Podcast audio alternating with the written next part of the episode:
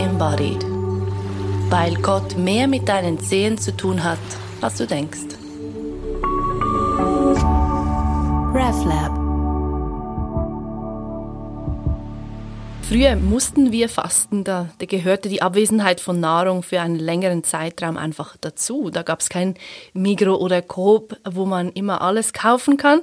Und heute wählen das aber manche bewusst. Und auch die Medizin interessiert sich dafür, denn wie sich herausstellt, es tut uns gut, auch beim Essen mal eine Pause einzulegen. Und dabei knüpfen diese vermeintlich neuen Entdeckungen an an uraltes Wissen gehört doch Fasten in allen Spielarten von Religion und Spiritualität in irgendeiner Weise dazu.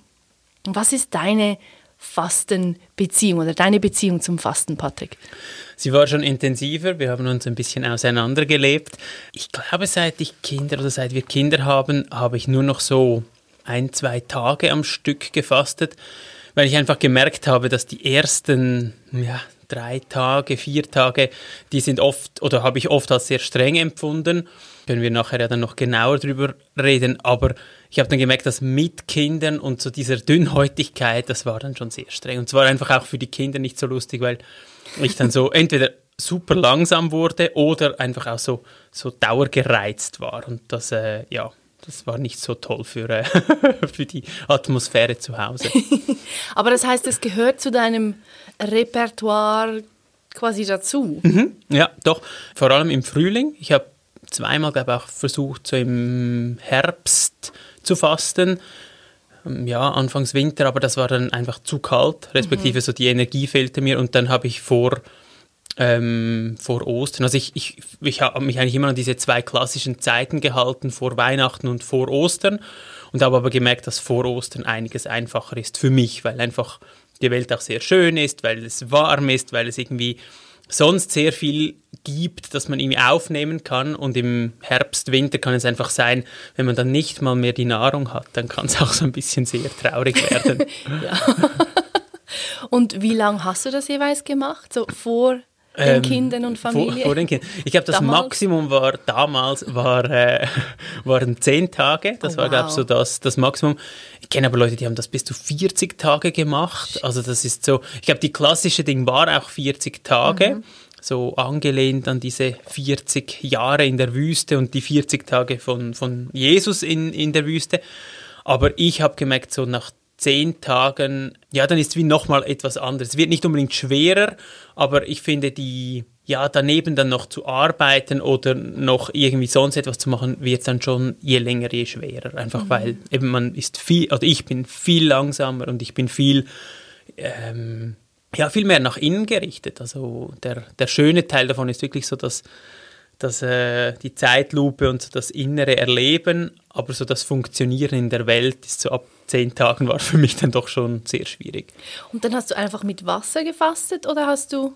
Ja, genau. Also ich habe, ähm, ja, ich habe, ja, vielleicht für die Zuhörerinnen und Zuhörer, die das dann auch mal machen möchten oder sich auch auskennen, ähm, ich habe es immer so gemacht, dass ich am Anfang drei Tage weniger gegessen habe. Also mhm. man, es gibt dann so Anleitungen, man sollte dann keinen Salat mehr essen, kein Fleisch mehr, all diese Dinge, die man langsam verdaut und habe dann am Schluss so am letzten Tag, glaube ich, noch Kartoffeln und irgendwie einen Apfel gegessen.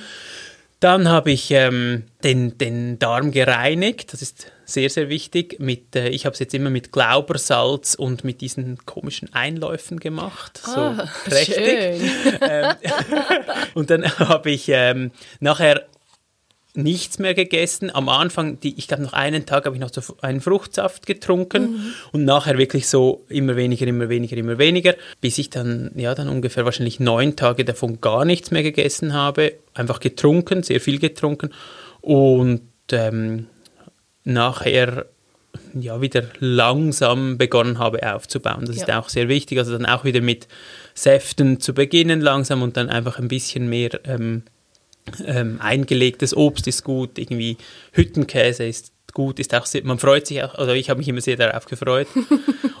und dann ja langsam wieder so ins, ins Essen zurückkommen. Also es gibt dann so diese Gruselgeschichten von Menschen, die ähm, nach dem siebten Tag Fasten irgendwie eine äh, Rösti mit Käse essen und dann, also dann kollabiert das ganze System, weil das ah, ist ja. so, ja, weil dann ist irgendwie wie zu viel Fett aufs Mal ja. und dann, ja, ist nicht so gesund. Ja.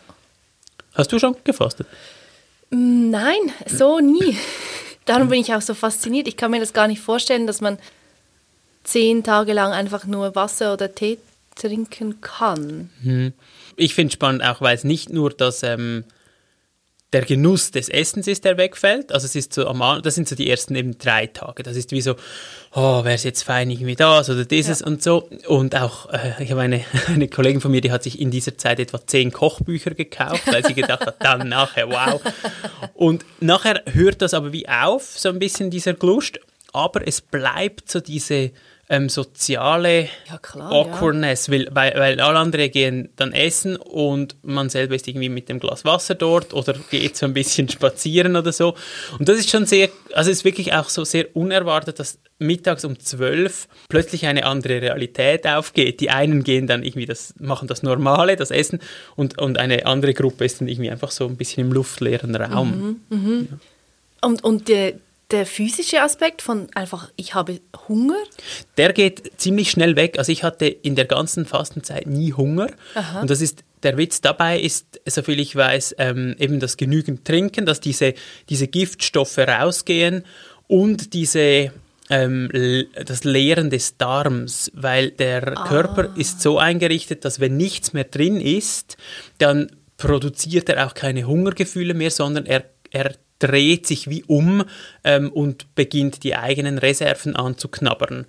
Und dieses Umstellen, das dauert ungefähr 48 Stunden.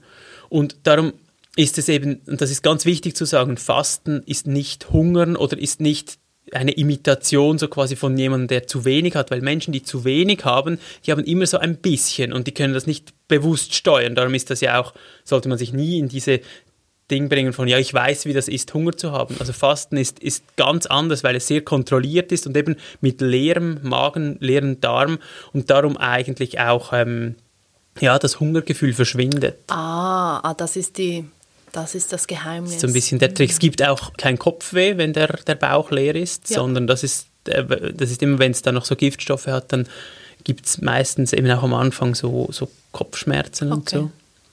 Ich hatte nur jetzt dieses Jahr, also das letzte Jahr, ähm, nach Weihnachten die Erfahrung, dass mein Bauch plötzlich gesagt hat, bitte gib mir kein Essen mehr. Ja, spannend. Ja. Und das ist etwas, was ich nicht kenne, mhm. wirklich nicht. Also ich, ich, ich habe mich selbst schon ähm, hungern lassen, ja, mhm. das mhm. war keine schöne Zeit. Und vielleicht auch auf dem Hintergrund von dieser Erfahrung war ich dem Fasten gegenüber immer etwas skeptisch, weil mhm.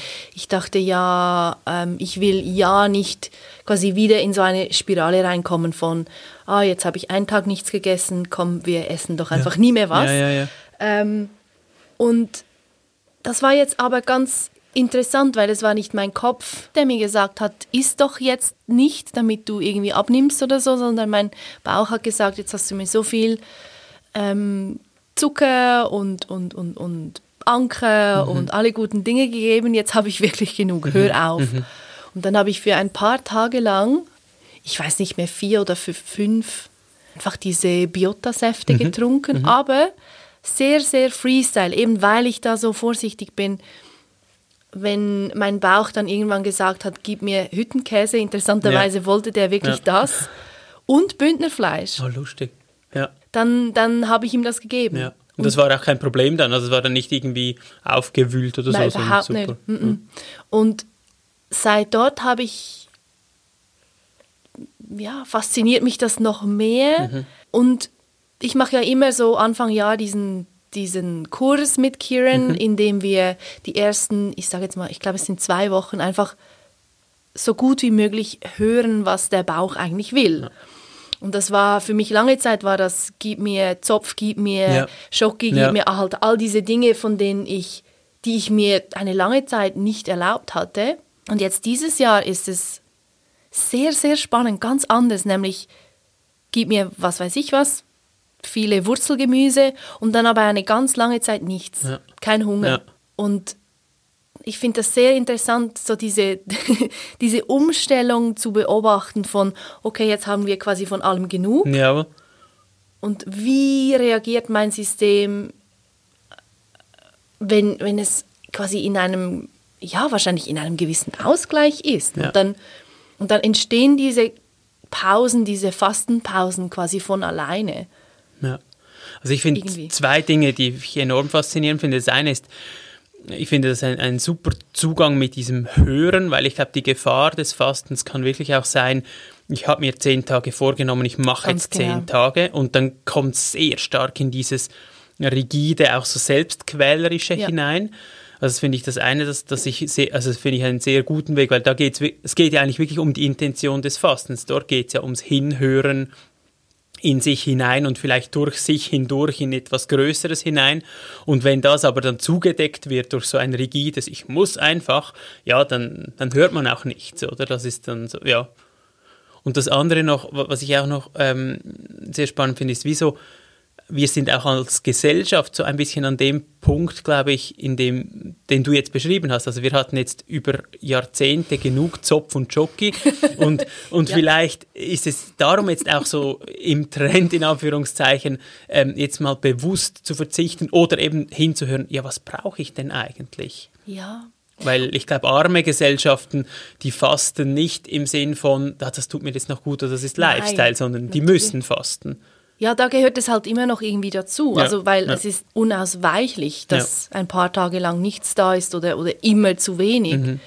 Und was du sagst, diese, diese, diese Stimmen, die reinkommen können, wenn du fastest und sagen, ja, jetzt hast du dir zehn Tage vorgenommen oder fünf Tage oder, oder so geht Fasten. Ich meine, ähm, ja, da ist so viel Lärm da. Absolut. Und auch jetzt losgelöst von, von diesen Fastenzeiten, wo die Stimmen auch reinkommen können und, und, und nerven oder quälen zum Teil. Im Alltag ist ja auch so, also im Alltag, im Leben ist auch so viel Lärm da, dass wenn du sagst, es tut uns gut, mal hinzuhören, voll, mhm. aber da da muss man wie zuerst mal ein paar Schichten von Lärm irgendwie. Ja. irgendwie, keine Ahnung, auf die Seite schaufeln oder so, dass du überhaupt hören kannst. Oder ich meine, wenn ich, wenn ich im Autopiloten bin und einfach meine, irgendwie einem, einem, einem Protokoll folge, mhm. da hat es wahrscheinlich nicht so viel Platz, um zu hören, will ich jetzt tatsächlich noch ein Gurzli oder nicht. Ja, absolut, glaube ich auch, ja. Also so dieses, auch so dieses wieder richtig Hunger haben ja. oder, oder so.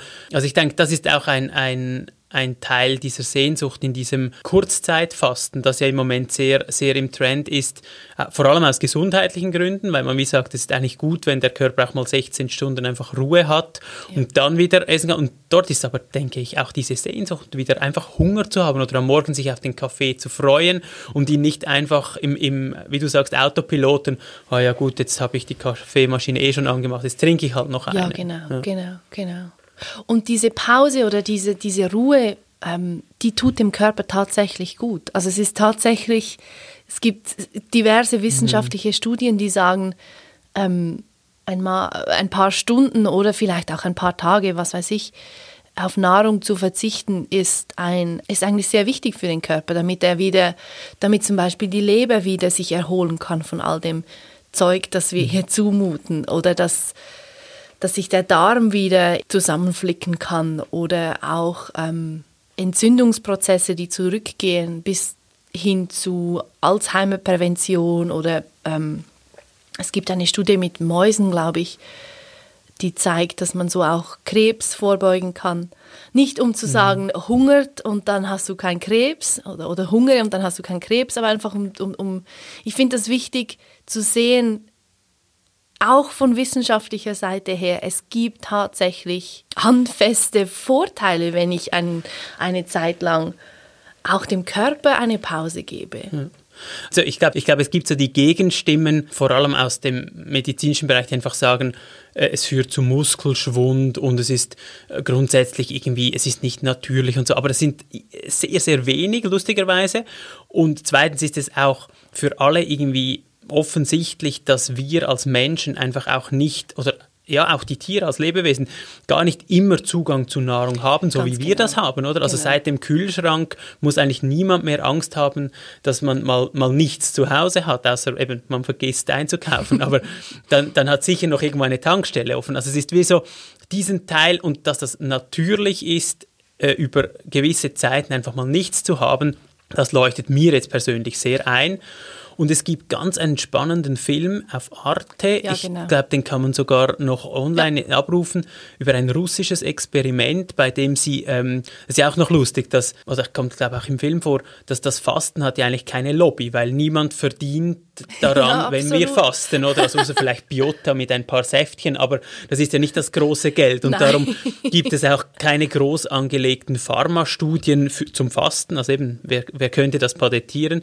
Und aber in Russland, also in der Sowjetunion, äh, wo man ja eh versucht hat, ähm, alles gleichmäßig zu verteilen, ähm, dort gibt es natürlich den Anreiz, das Fasten auszuprobieren, weil halt ja der Staat ähm, das kann das finanzieren und eben du hast den Film auch gesehen, das ist dann sehr spannend, was man äh, für Alzheimer, auch für, für psychische Erkrankungen, ja. ähm, was man herausgefunden hat im Thema Krebs, aber auch Chemotherapie, also ja, genau. dass die Zellen sich irgendwie ähm, Krebszellen ernähren sich auch von diesem Zucker und von, diesen, von dieser Nahrung und wenn die wegfällt, dann sind die Krebszellen die ersten, die da irgendwie zu wenig haben und die körpereigenen Zellen schaffen es, so eine, eine Art Panzer oder Schild zu machen. Mhm. Und ähm, wenn die Chemo dann kommt, dann ähm, sind die eigenen körpereigenen Zellen geschützter als sie sonst wären sogar und die anderen sind schwächer als sie sonst wären. Mhm. Und, und das andere ist ähm, mit, dem, mit dem Fasten dass es, ich habe es immer als etwas erlebt, das meinen Körper repariert hat, und zwar mit diesem Umstellen von ähm, Außennahrung zu Innennahrung so quasi, musste der Körper auch alte Zellen aufessen und in diesen alten Zellen waren gewisse Geschichten gespeichert. Ah. Und, und wenn das dann ähm, ja, verzehrt wird, dann kommen die hoch. Also ich hatte sehr immer intensive Träume. Ich hatte auch zum Teil alte Verletzungen, also so ähm, beim Knie, wo ich mal umgefallen war, das, das wurde dann plötzlich wieder blau von, von, von diesem Sturz. Wirklich? Also kam so wie die untere Schicht wieder nach vorne. Spannend. Und dann hat es das, ähm, hat es das verarbeitet, äh, gegessen und gleichzeitig mit dem kam aber auch so diese Erinnerung an diesen Sturz oder es kamen irgendwelche alten Dinge, die ich eigentlich vergessen hatte. Mhm und wurden äh, aufgegessen und verarbeitet und, und, und gelöst. Und das finde ich auch, auch von, aus der psychischen Sicht eine sehr spannende Form der Aufarbeitung von gewissen Sachen, weil das, ja, dann ist es auch aus dem Körper draußen. Mhm, ja. mhm.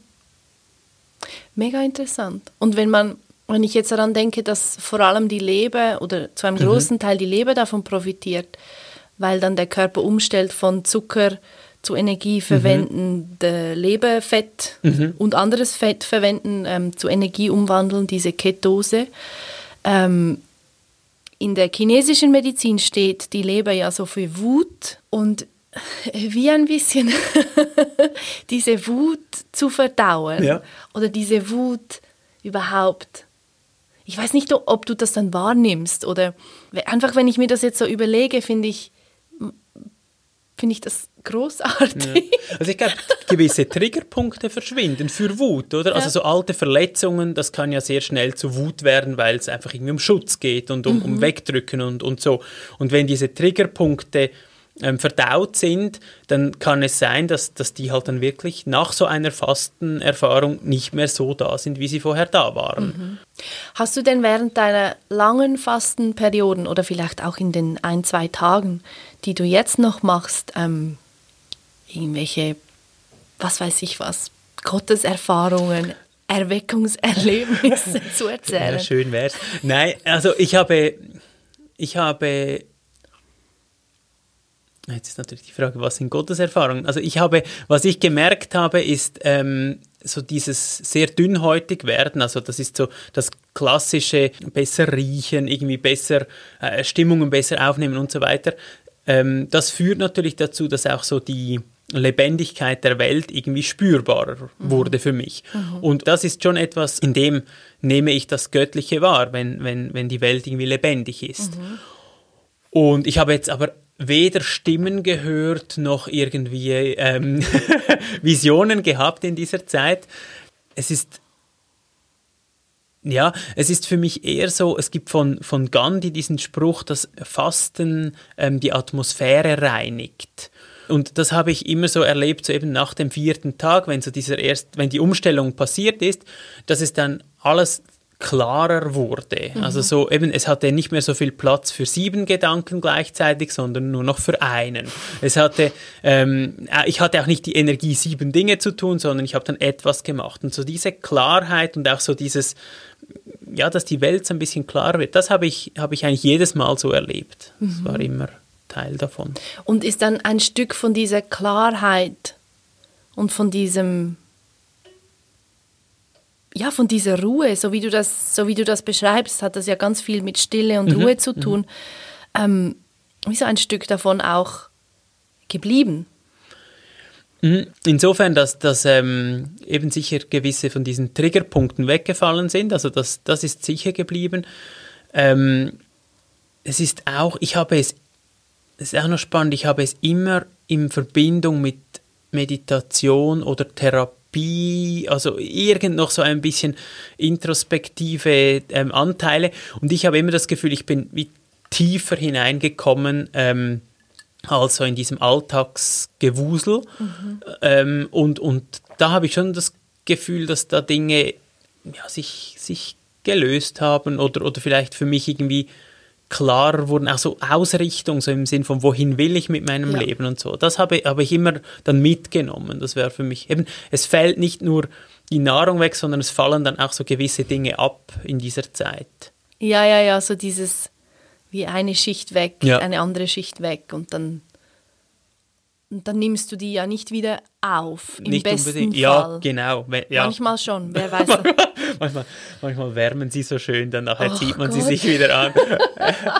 Ja, weil, also ich meine, ein paar Identitäten muss man ja schon. Absolut. Aber, aber es ist vielleicht auch noch das andere, vielleicht ist so das, das, das Spiel mit diesen Identitäten, so das ab, vielleicht mal ein bisschen ablegen können und dann wieder anziehen, gibt ja auch so ein bisschen, die kleben dann auch nicht mehr so fest. Ja, oder? Genau. Es, ist, es gibt ein bisschen mehr Luft und das wiederum gibt so eine gewisse Freiheit, auch die Identität nicht ganz so ernst zu nehmen.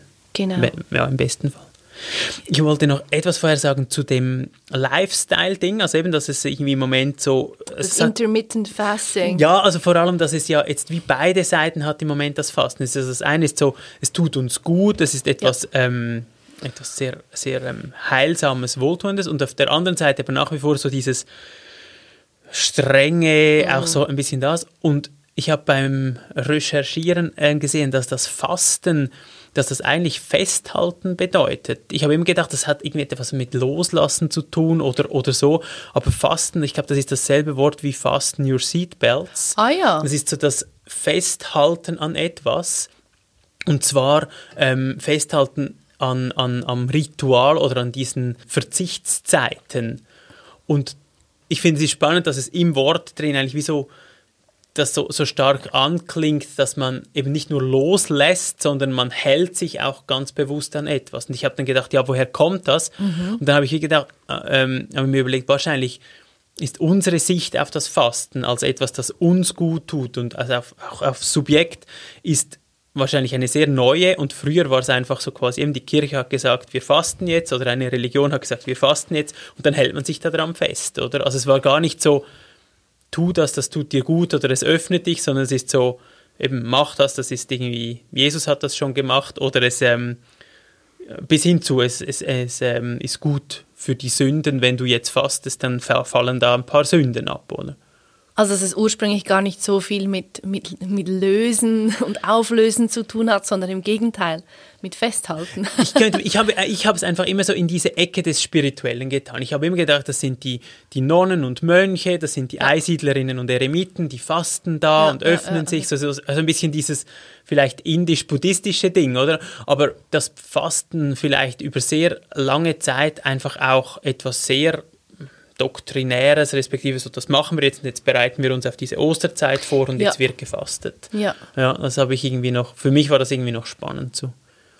Und wenn wir, wenn wir jetzt ein bisschen zurückschauen und vielleicht ein bisschen auf die Ursprünge ja. des Fastens versuchen hinzuschauen, was, was ist die älteste Geschichte, die dir dabei in den Sinn kommt? Also ich habe auch gedacht, gibt es da irgendwo etwas so quasi und jetzt muss man fasten oder, mhm. oder irgendwie eben so eine biblische Geschichte oder so. Und wo es für mich sehr prominent ist, ist, ist das Fasten in der Wüste, mhm. also als, als, es da einfach keine Nahrung hatte für die Israelitinnen und Israeliten. Und ich habe dann gedacht, wahrscheinlich ist das auch der Ursprung dieses Fastens. Wahrscheinlich haben die Menschen gehungert ja. und haben in diesem Hungern Erfahrungen gemacht und haben wie, wie ähm, wahrscheinlich unfreiwillig immer wieder gefastet. Und dann gibt es, das habe ich, hab ich gesehen, gibt es vor der Jagd, dass man vor der Jagd gefastet hat. Ah. Und das macht ja irgendwie auch noch Sinn, dass man so ein bisschen offener und so auch ein bisschen hungriger ist und vielleicht an dem wacher, ja wacher und ja, dem, ja, ja. dem Reh vielleicht doch nachrennt und wenn man da mit vollem Bauch oder gestern gerade gegessen hat, dann ist das so ein bisschen ja ja komm, ist auch okay. Und nachher ist es aber, in, im Neuen Testament ist es ja explizit belegt, ganz am Anfang dieser, dieser Jesus-Geschichte, dann geht er in die Wüste und fastet. Und ja. ich finde diesen Zugang schon auch noch spannend, wenn man sagt, ja, wurde aus dieser Jesus-Figur ähm, ein, ein wandernder Prediger, vielleicht auch wegen diesen Erfahrungen in der Wüste und dem Fasten. Mhm. Also war, war das vielleicht eine größere ähm, Startrampe, als wir das so allgemein, weil wir gehen ja immer davon aus, oder wir, die, die christliche Religion geht davon aus, das war schon von Anfang an so und er war nicht ein Guru, der gefastet hat und dann gelehrt, sondern er ist so quasi als Gottes Sohn zur Welt gekommen. Aber mhm. Ja, wieder diese Sinnzuschreibung oder die Erfahrung, wir, wir hungern Vielleicht kann man da noch irgendwie einen Sinn drin sehen. Mhm. Komm, wir, mhm. komm, wir nehmen das als Institution, als Religion ja. und sagen, dass ja. das gehört dazu. Oder auch bei ja, Jesus, absolut. ja komm, jetzt hat er da, jetzt war er da in der Wüste. Integrieren wir doch das in unsere Geschichte, die wir quasi von, von hier aus erzählen. Mhm. Oder wir haben ja eine mhm. andere Perspektive. Wir stehen da nicht am Anfang, sondern wir schauen zurück und können das anpassen, so wie wir wollen ja, und genau. mit Sinn füllen, wie wir wollen und dann plötzlich ist es Gottes Sohn. Ja, Genau. Ja, ja, genau. und was ich auch noch gefunden habe, ist, dass es häufig mit Reinigung in Verbundenheit ist. Und das ist ja, glaube ich, auch heute noch so, ja, dass, dass man eben sich vorbereitet auf etwas und da gehört es auch dazu, ähm, so quasi, ja, nichts mehr Äußeres zu sich zu nehmen. Das ist schon auch noch, ich finde, das ist auch ein spannendes Menschenbild, oder? Dass so quasi der, der innere Kern dann nicht beschmutzt wird durch Nahrung, die reinkommt, sondern dass der der Kern so quasi unberührt bleibt und darum sich dann reinigen kann. Das, das schwingt irgendwo manchmal auch noch mit. Ja, und das war ganz stark meine Erfahrung zwischen den Jahren, so auf ja. Silvester hin. Nicht unbedingt, dass ich mich nicht mit Nahrung beschmutzen wollte oder mich reinhalten wollte, aber so dieses Bedürfnis, einfach so leer wie möglich zu sein. Ja, ja. Eben, ich habe das ja dann nicht in Anführungs- und Schlusszeichen richtig gemacht. Ich habe das ja freestyled ja. und trotzdem Hüttenkäse gegessen und so. Ähm, es, war, es war genauso wie eine Vorbereitung auf etwas. Hm, spannend. Und, und, und, und, und der Wunsch, irgendwie da ganz ja, leer, so leer wie möglich zu sein. Das ist eigenartig, aber. Ja. Äh ja, ich wollte nur sagen, du hast fragen, du hast vorher das angesprochen mit so diesem Hochgefühl, ähm, nichts essen zu müssen. Also so dieses, man könnte sagen, die, die gefährliche Seite von diesem ja. Fasten. Ähm, kannst du darüber noch etwas sagen? So dieses, ah, ich schaffe noch einen Tag oder, oder so. Wenn es kippt in die Anorexie, meinst du? Ja, zum Beispiel, ja. ja, ja, und ich habe das, also ich habe das auch dieses Mal trotz Freestyle und so sehen können, so dieses, ja gut, jetzt essen wir nicht mehr, ja. weil es ist ja auch noch, irgendwie ist es auch noch angenehm, weil mhm. ich muss, ich koche nicht. Mhm. Es, ist, es fällt so vieles fällt weg. Ich koche nicht. Ja, wenn der, wenn der Bauch keinen Hunger signalisiert, dann muss ich auch nicht mich damit befassen, was er essen wollte. Ähm, ich muss nicht so viel einkaufen, ich produziere nicht so viel Abfall. Ja. Ich, ich fand das sehr spannend. Ich produziere nicht so viel Abfall und finde das recht cool. Mhm. Mhm. Ja, und natürlich, ich meine, wenn es dann, wenn es kippt oder wenn ich plötzlich denke, ja, komm, mach noch ein paar Tage und vielleicht eben nimmst du dann ab oder mhm. was auch immer, das ist einfach, ähm, das ist keine gute äh, Rutschbahn, aber also was, woran ich mich erinnere aus diesen Tagen vor, frag mich nicht wie vielen Jahren, wo ich so wenig wie möglich gegessen hatte, das ist einfach das, ja, man, man hat dann das Gefühl, es ist irgendwie, man, man, man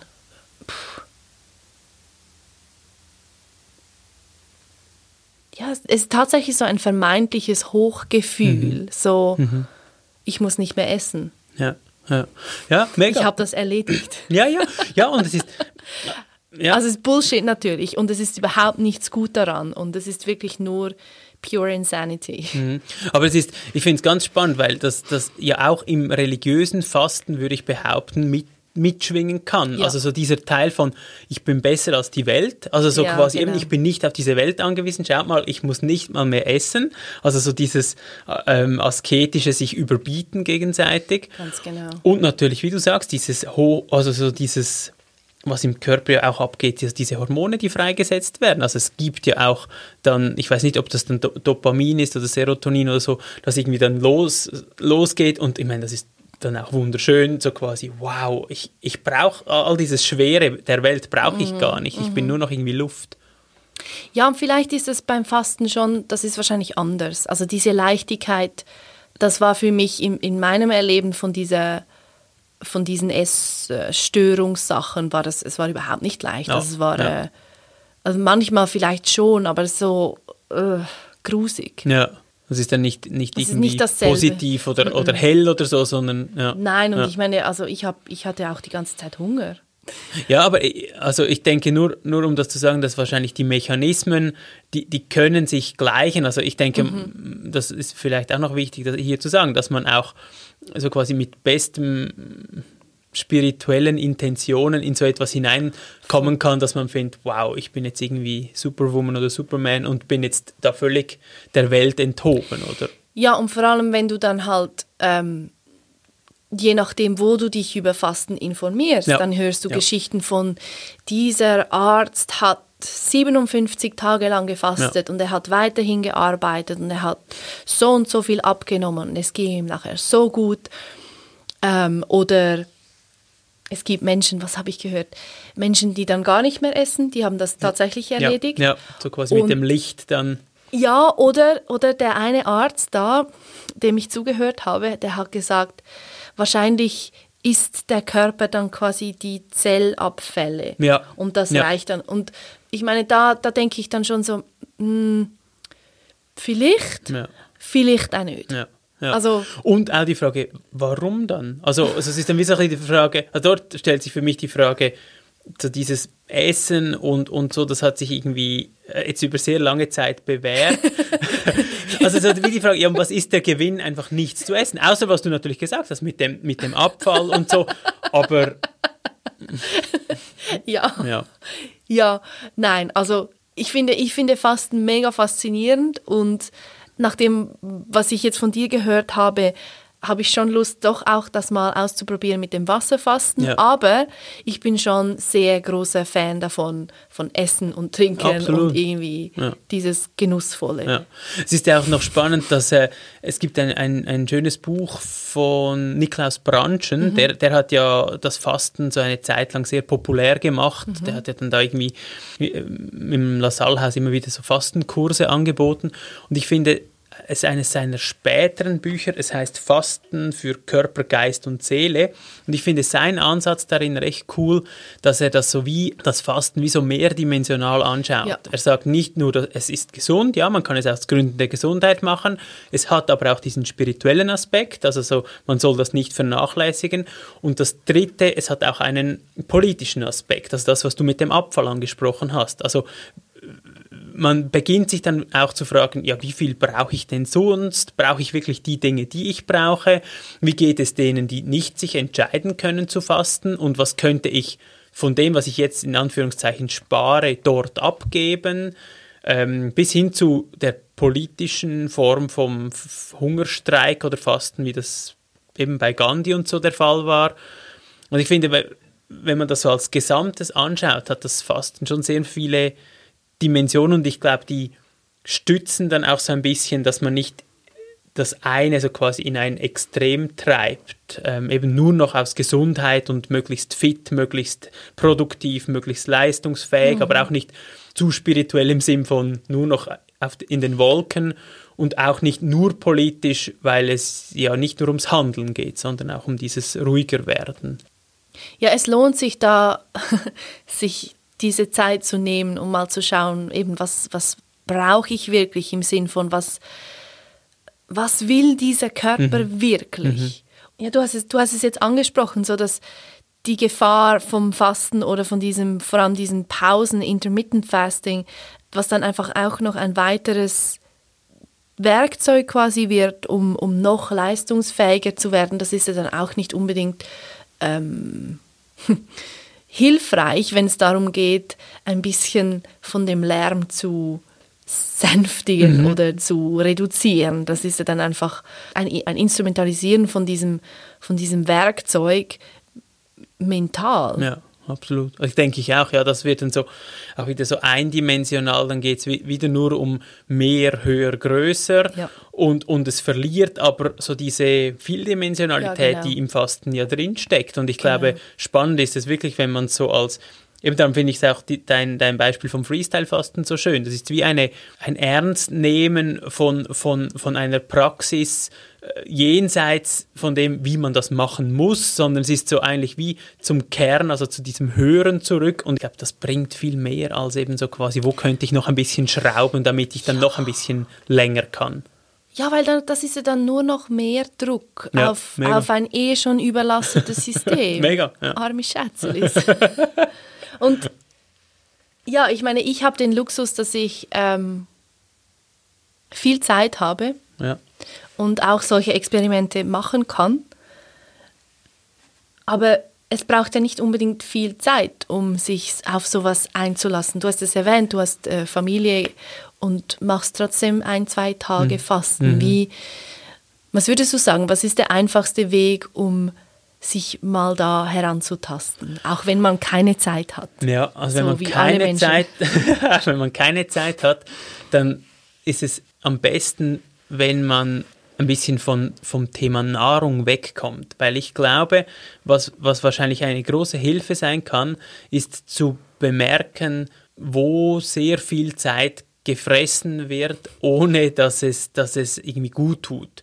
Und ich glaube, wenn man das irgendwo identifiziert hat oder gefunden hat, und das kann jetzt alles sein, von ähm, irgendwie sich zu viel um andere Menschen kümmern bis hin zu zu viel Instagram ähm, scrollen. Es kann alles möglich sein, aber wenn man das merkt und dann sich vornimmt, mal für einen gewissen Zeitraum das nicht zu machen, mhm. dann gibt es so wie ein bisschen Luft. Und dann ja. tut es am Anfang ist unangenehm und tut es ein bisschen weh und man würde gerne. Und dann kommt aber auch, ich würde behaupten, so nach drei Tagen kommt auch so diese Öffnung und dann hat man plötzlich Zeit. Und ich glaube, von dort aus dann zu starten und zu sagen, okay, ich ähm, nehme mir jetzt mal, ich sage jetzt mal einen Tag ohne zu essen vor. Und dann würde ich von einem Tag, zum das ausprobieren, würde ich dann irgendwie auf drei springen oder so, weil man meistens am zweiten Tag geht es einem am miesesten und man sollte nie aufhören zu fasten, wenn es einem mies geht. Okay. Weil, weil ja, dann, dann beginnt man nie mehr damit. Und ähm, wenn ja. man da über diesen Hügel und man kommt immer über diesen Hügel, das ist beim Meditieren ja auch so. Irgendwann wird es offener. Und wenn, wenn man da drüber ist, ich sage jetzt mal, morgen des dritten Tages, dass man sich dann überlegt, okay, möchte ich jetzt diesen Tag noch fertig machen oder beginne ich jetzt wieder langsam? Ja. Also ich denke so, ja, irgendwo zwischen eins oder dann nachher drei Tagen ist sicher sinnvoll. Weil ein Tag ist, finde ich, auch sehr spannend, einfach weil man dann so die, die Hungergefühle kommen und aber es ist auch sehr viel Energie noch da mhm. Und ähm, das finde ich eigentlich einen guten so Versuch. Und kann man denn diese so ein Tag bis drei Tage kann man das machen, ohne dass man das ganze Glaubersalz Einlaufzeug machen muss oder? Ja also ich, ich denke einen Tag ist sicher kein Problem. So ab drei Tagen da würde ich irgendetwas machen. Es muss aber auch nicht Glaubersaft sein. Es, kann, es gibt Leute die essen irgendwie zwei Kilo Apfelmus und ähm, reinigen so ihren Darm. Es gibt Leute die ähm, trinken irgendeine krude Mischung aus Öl und Essig oder was auch immer. Äh, es, es gibt oh. Leute, die strecken das Ganze einfach auf eine sehr lange Zeit, die essen immer weniger und dann beginnen sie mit Säften und, und machen das so. Also es gibt, okay. es gibt äh, sehr viele Tipps und Rüdiger Dahlke, das ist einer, der hat so ein Fastenbuch geschrieben, der hat dort auch sehr viele so Alternativmethoden, eben wenn man nicht so ähm, Glaubersalz jetzt nicht so toll findet. Ah, und den Kaffee, das ist auch noch wichtig, den Kaffee nicht auf Null absetzen, weil das ist meistens so ähm, der Grund, so eben im ersten oder zweiten Tag mega Kopfweh genau. und dann genau. denkt man, oh, was habe ich jetzt und so und dann ist es aber vor allem das Koffein. Ja. Und wenn man dann entweder schon früher aufhört, Kaffee zu trinken oder einfach immer weniger. Mhm. Ja, ja, Kaffee geht immer. das ist nur wirklich, Kaffee fasten. Das ist wirklich so. Ja, ja, ich ja. höre auf meinen Bauch, er will dieses, jenes Kaffee. Das, das steht nicht zur Debatte. Kaffee ist wie so ausgeklammert. Ja, Was, er will das jetzt nicht. Ba, ba, ba, Was, du magst nichts Saures. Sei doch ruhig. ähm, was wollte ich noch fragen? Ah ja, aber und so diese, ebenso diese, so viele Stunden am Tag esse ich und so viele Stunden am Tag esse ich nicht. Wie sinnvoll, was hältst du denn davon? Weil das ist ja noch einfacher machbar. Ja, also ich finde das sehr sinnvoll, weil es auch sehr einfach ist. Ich finde aber den As ich finde, es ist geistig sehr spannend, weil es so, es gibt auch so die, eine gewisse Klarheit. Mhm. Es ist aber seelisch, finde ich, nicht so, oder der Aspekt ist so ein bisschen ausgeklammert in, meinen, in meiner Sicht, weil ich denke, es geht zu wenig in die Tiefe, mhm. um da so quasi auf irgendwelche alten Schichten zu kommen. Es ist eher so, ähm, Darum wird es wahrscheinlich auch im Silicon Valley so propagiert. Man ist so ein bisschen klüger und ein bisschen schneller.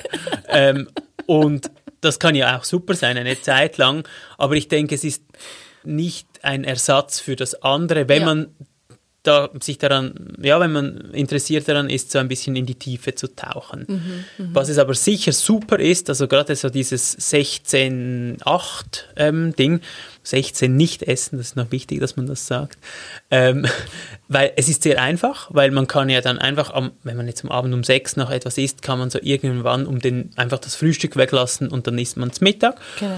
Und es ist für die Gesundheit glaube ich, trotzdem sehr, sehr gut, weil ja. es halt eben so diese ja, Erneuerung und, und so diese Ruhe, die der Darm dann einfach mal eine Zeit lang hat.